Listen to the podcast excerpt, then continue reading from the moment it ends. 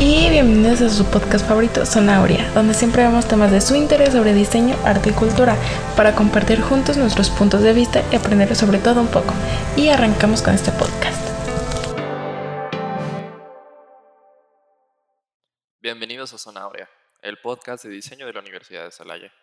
El día de hoy me acompaña mi compañera Jania, y hoy les hablaremos sobre la animación en la vida cotidiana. Muy bien, para comenzar, Vamos a hablar sobre qué es la animación. La animación es un proceso utilizado por uno o más animadores para dar la sensación de movimiento a imágenes, dibujos u otro tipo de objetos inanimados, como por ejemplo figuras de plastilina. Se considera normalmente una ilusión óptica y existen numerosas técnicas para realizar una animación que van más allá de los familiares dibujos animados. Los cuadros se pueden generar dibujando, pintando o fotografiando los minúsculos cambios hechos repetidamente en un modelo de la realidad o un modelo tridimensional virtual. También es posible animar objetos de la realidad y actores. Entre los formatos de archivo de animación se encuentran el GIF, el SVG, etc. Las animaciones en GIF son guardadas imagen por imagen, pero existen animaciones que no se logran así, sino que son interpretadas y armadas en tiempo real al ejecutarse como SVG.k. Ahora hablemos sobre los 12 principios básicos de la animación de Disney, que son un conjunto de principios dados a conocer por los animadores de Disney, Ollie Hudson y Frank Thomas, en su libro The Illusion of Life, Disney Animation. El objetivo inicial de estos principios era crear la ilusión de que los personajes se apegaban a las leyes de la física, pero también se abarcaban temas más complejos como el tempo emocional y el atractivo del personaje. Este libro y algunos de sus principios han sido adoptados por estudios de la animación tradicional. Algunos se refieren a él como la Biblia de la animación. En 1999, el libro fue votado como uno en una encuesta en la línea bajo la categoría de los mejores libros de animación de todos los tiempos. Aunque inicialmente se pretendía que estos principios se aplicaran a la animación tradicional o animación dibujada a mano, estos aún tienen relevancia en la predominante animación por ordenador. Muy bien, ahora vamos a hablar sobre las siete técnicas del cine de animación. Pepo, ¿tú sabes cuáles son las siete principales técnicas de animación? Sí, Jania. De hecho, una de ellas es stop motion. Esta técnica es una de las primeras que se utilizaron. Consiste en el uso de objetos estáticos que se colocan delante de la cámara. Para a continuación realizar tomas continuas, variando ligeramente cada plano del anterior. De esta forma, se crea una sensación de movimiento del objeto. Tim Burton es muy fan de esta técnica un ejemplo de ello es la película de animación del cadáver de la novia o El extraño mundo de Jack.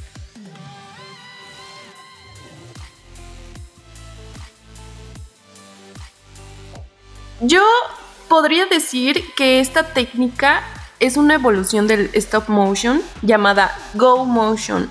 La diferencia es que radica en que en este caso los objetos no son fotografiados totalmente inmóviles, sino que se les aplica cierto movimiento mientras se le está fotografiando, por lo que a la hora de la reproducción de los fotogramas, la ilusión de movimiento del objeto gana realismo. Más importantes es el cuadrado. Esta es otra variante del stop motion, conocida así como la técnica por recortes, ya que utiliza figuras planas hechas de cartulina, papel, tela o fotos. La serie South Park es un ejemplo de esta técnica que encarna la transición del cutout artesanal al digital. Su primer capítulo fue realizado con recortes de cartulina y el resto de la serie se animó de forma digital.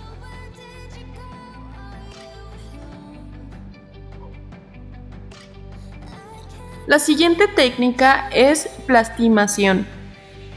En la plastimación o claymaton entra el juego la plastilina como protagonista principal aunque también se usan otros materiales como la arcilla, silicona, cerámica o algún otro tipo de material maleable. Uno de los grandes pioneros de esta técnica fue Joseph Son, que en el año 26 realizó una serie de animaciones con plastilina para la serie Mood Stuff. Tema de las técnicas. Otra de ellas es la rotoscopía. Esta técnica se basa en dibujar a mano, cuadro a cuadro, tomando como base una secuencia de imágenes previamente grabadas. Posteriormente, esta se proyecta fotograma a fotograma en una mesa de luz donde el artista redibujará al personaje copiando los movimientos. Disney, de hecho, utilizó muchísimo esta técnica para sus animaciones, haciendo ejemplo de estas como la película de Blancanieves. Otra técnica es la pixilación, que esta es otra variante de la técnica stop motion, en la que no se usan muñecos o marionetas, sino seres humanos. Este proceso es el mismo, se filman los movimientos fotograma a fotograma, cambiando las poses frame a frame. Esta técnica fue empleada por primera vez en el Hotel Eléctrico en 1905. Bueno, genial. Ya con todas estas técnicas nos vamos a remontar un poco a lo que viene siendo más la actualidad.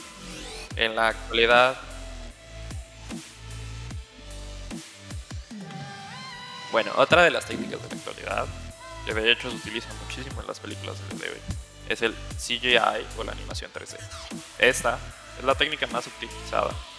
Se realiza usando gráficos 3D generados íntegramente por la computadora. Las escenas pueden ser dinámicas o estáticas dependiendo de cómo se quiera componer la imagen por ordenador. Y también pueden ser bidimensionales, o sea, en 2D, o tridimensionales, en 3D. Lo que está claro es que la CGI consigue personajes y movimientos muchísimo más realistas, entre otras cosas porque los movimientos, la luz y el enfoque pueden ser manipulados libremente, no como en el stop motion, donde los objetos son más reducidos. Muy bien, ahora después de saber las siete técnicas principales, vamos a hablar sobre un poco de historia de la animación. Empecemos por 1824. Se dieron los primeros estudios. Peter Roger presenta The Presidents of Vision with Regard to Moving Objects. Muy bien, después de saber sobre las siete técnicas principales de la animación, vamos a hablar sobre el primer corto a color.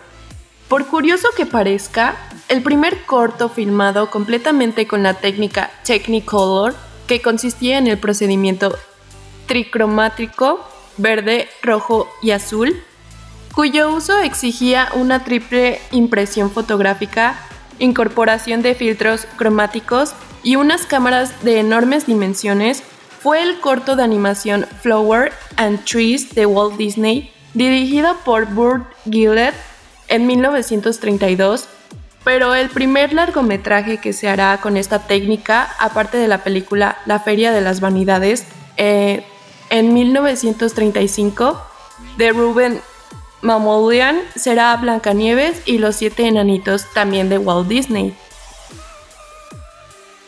Bueno, ya estuvimos hablando mucho de animación y todo eso, pero pues más que nada vamos a centrarnos ahora en las personas que están detrás de la silla animando cuadro a cuadro lo que la gente ve en la televisión. Bueno, básicamente un animador es un artista que crea una secuencia visual o audiovisual, si se le añade sonido, de múltiples imágenes que al sucederse una detrás de otras generan la ilusión de tener movimiento propio, es decir, una animación. Las animaciones están actualmente en muchas áreas de la tecnología y el video, como el cine, la televisión, los videojuegos o Internet. Generalmente, estos trabajos requieren de la colaboración de varios animadores. Los métodos para crear estas imágenes dependen del animador y estilo que quiera lograr, con imágenes generadas por ordenador o de manera manual.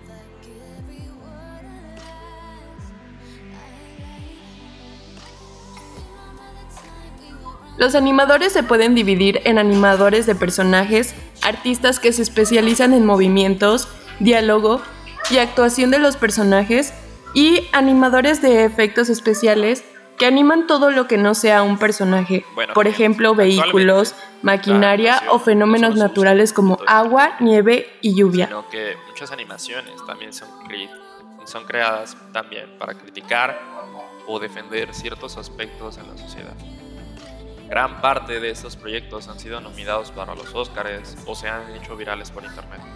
Por ejemplo, In a Heartbeat, dirigido por el mexicano Esteban Bravo, y la estadounidense Beth David, fue uno de los candidatos para llevarse el mejor premio a mejor corto de animación en la gala de los Oscars en 2018. In a Heartbeat trata sobre una historia de amor entre dos chicos adolescentes, ya que los directores querían romper los prejuicios hacia la comunidad LGBT.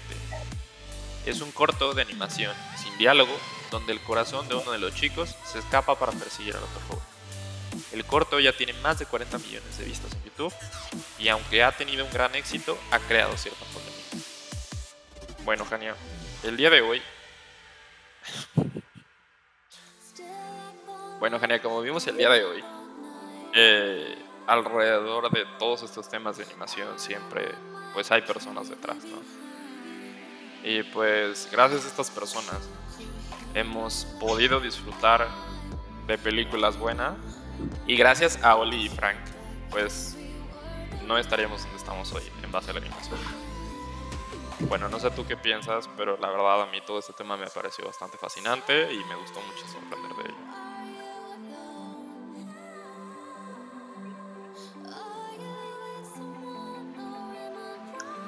No, pues creo que ya somos dos que concordamos con este tema. La verdad es que es muy interesante y pues más que nada esperamos que a toda nuestra audiencia le haya gustado y si, estás interesado en saber sobre más temas de diseño, síguenos en nuestra página Zona Aurea. Muchas gracias por su atención.